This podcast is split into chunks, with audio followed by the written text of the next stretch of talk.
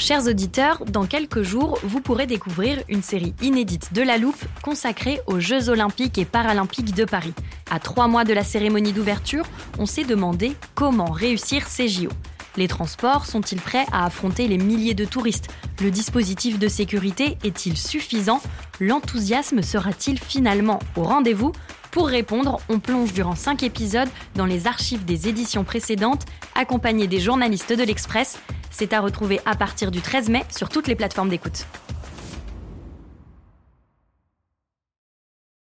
Hey, I'm Ryan Reynolds. Recently, I asked Mint Mobile's legal team if big wireless companies are allowed to raise prices due to inflation. They said yes. And then when I asked if raising prices technically violates those onerous two year contracts, they said, What the f are you talking about, you insane Hollywood ass? So to recap, we're cutting the price of Mint Unlimited from $30 a month to just $15 a month. Give it a try at mintmobile.com slash switch. $45 upfront for three months plus taxes and fees. Promo for new customers for limited time. Unlimited more than 40 gigabytes per month. Slows. Full terms at mintmobile.com.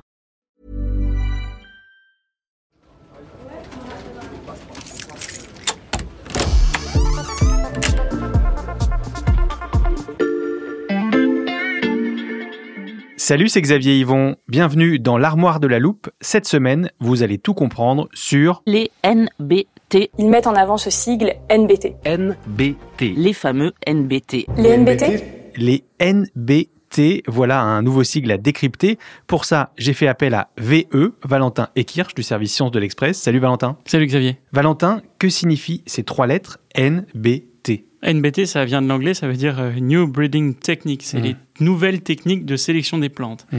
Mais là, je vais te préciser qu'en fait, il y a même un débat sur les termes mêmes de ces NBT, Mm-hmm. puisque les NBT, c'est donc le terme utilisé par euh, l'industrie agroalimentaire, mais de l'autre côté, on a euh, les NGT, les Mm. New Genomic Techniques, les nouvelles techniques génomiques. Et en fait, ça, c'est le terme qui est utilisé par les institutions. Et puis, de l'autre côté, il y a les opposants, plutôt, euh, qui utilisent, eux, euh, la dénomination de nouveaux OGM pour nouveaux organismes génétiquement Quel que soit le nom qu'on utilise, euh, ces nouvelles techniques de sélection des plantes, à quoi servent-elles? Eh bien, l'idée, c'est tout simplement d'améliorer les semences, d'améliorer les plantes Mhm. pour euh, faire face aux défis euh, de l'agronomie de demain. Par exemple, avoir recours à moins de pesticides, résister à la sécheresse, euh, à des variations de température importantes ou à des bactéries. Tu as mentionné les OGM, Valentin. Quelle est la différence avec les NBT En fait, pour bien comprendre la différence, il faut regarder les différentes techniques. Hmm. Les OGM, traditionnellement, ont fait référence à une technique qui s'appelle la transgénèse. C'est-à-dire qu'on va prendre le bout euh, d'un génome d'un organisme extérieur à la plante pour l'ajouter au génome de cette plante.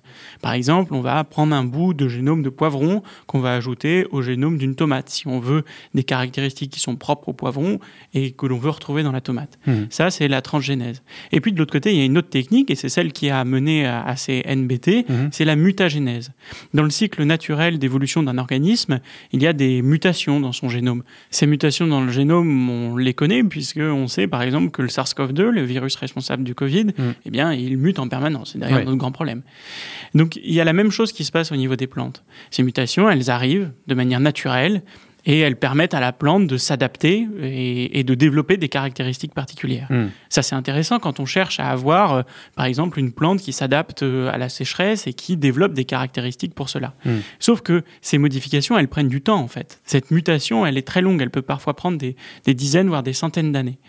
Et donc, l'idée de la mutagénèse, c'est donc de favoriser, euh, on pourrait dire que c'est une sorte de coup de pouce à la nature, en laboratoire, des mutations qui auraient eu lieu, normalement, dans le cycle naturel d'une plante. Et comment euh, concrètement on donne ce coup de pouce à la nature? Eh bien, on va utiliser euh, en laboratoire ce qu'on pourrait appeler des ciseaux moléculaires, c'est-à-dire euh, une petite euh, technique euh, chimique qui permet de couper le génome à un endroit pour recombiner le génome et à- à arriver à la mutation désirée. Hmm. Donc, on comprend qu'en fait, les NBT ce sont quand même des organismes génétiquement modifiés. Mm. Et à ce titre-là, pour les opposants aux OGM, ils doivent être reconnus comme tels, même si il n'y a pas euh, de transgénèse, c'est-à-dire l'instauration depuis l'extérieur d'une nouvelle partie du gène. Et est-ce que ces NBT sont prometteuses Eh bien, euh, c'est vrai que quand les OGM sont arrivés, eh bien, on avait vendu beaucoup de rêves. On avait dit que ça pourrait permettre d'utiliser moins de pesticides, que certaines plantes seraient beaucoup plus résistantes face à la sécheresse. Sauf qu'aujourd'hui, eh bien, quand on regarde l'utilisation des OGM dans le monde, eh bien, on se rend compte que euh, on utilise encore des pesticides, qu'on n'a pas trouvé de solution euh, miracle contre la sécheresse.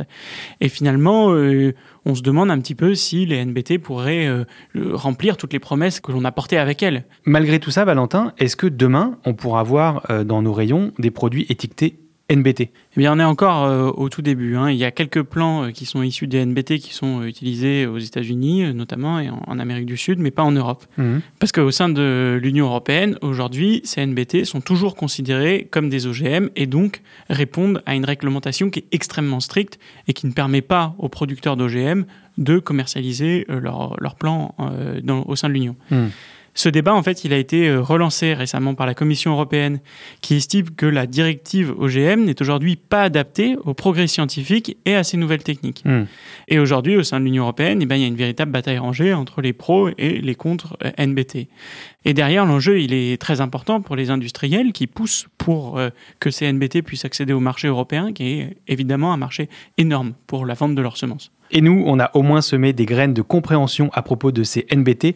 Merci pour ces explications, Valentin. Merci Xavier. Voilà, je peux refermer l'armoire. Maintenant, vous êtes capable d'expliquer ce que sont les NBT.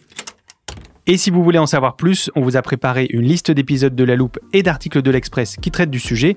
Les liens sont à retrouver dans le descriptif de ce podcast. Bon week-end, profitez-en pour rattraper les épisodes que vous auriez manqués.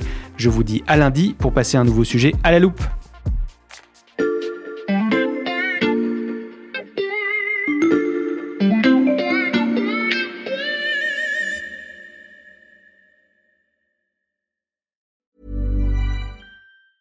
Hey, it's Danny Pellegrino from Everything Iconic. Ready to upgrade your style game without blowing your budget? Check out Quince. They've got all the good stuff shirts and polos, activewear, and fine leather goods, all at 50 to 80% less than other high end brands. And the best part? They're all about safe, ethical, and responsible manufacturing. Get that luxury vibe without the luxury price tag. Hit up quince.com slash upgrade for free shipping and 365 day returns on your next order. That's quince.com slash upgrade.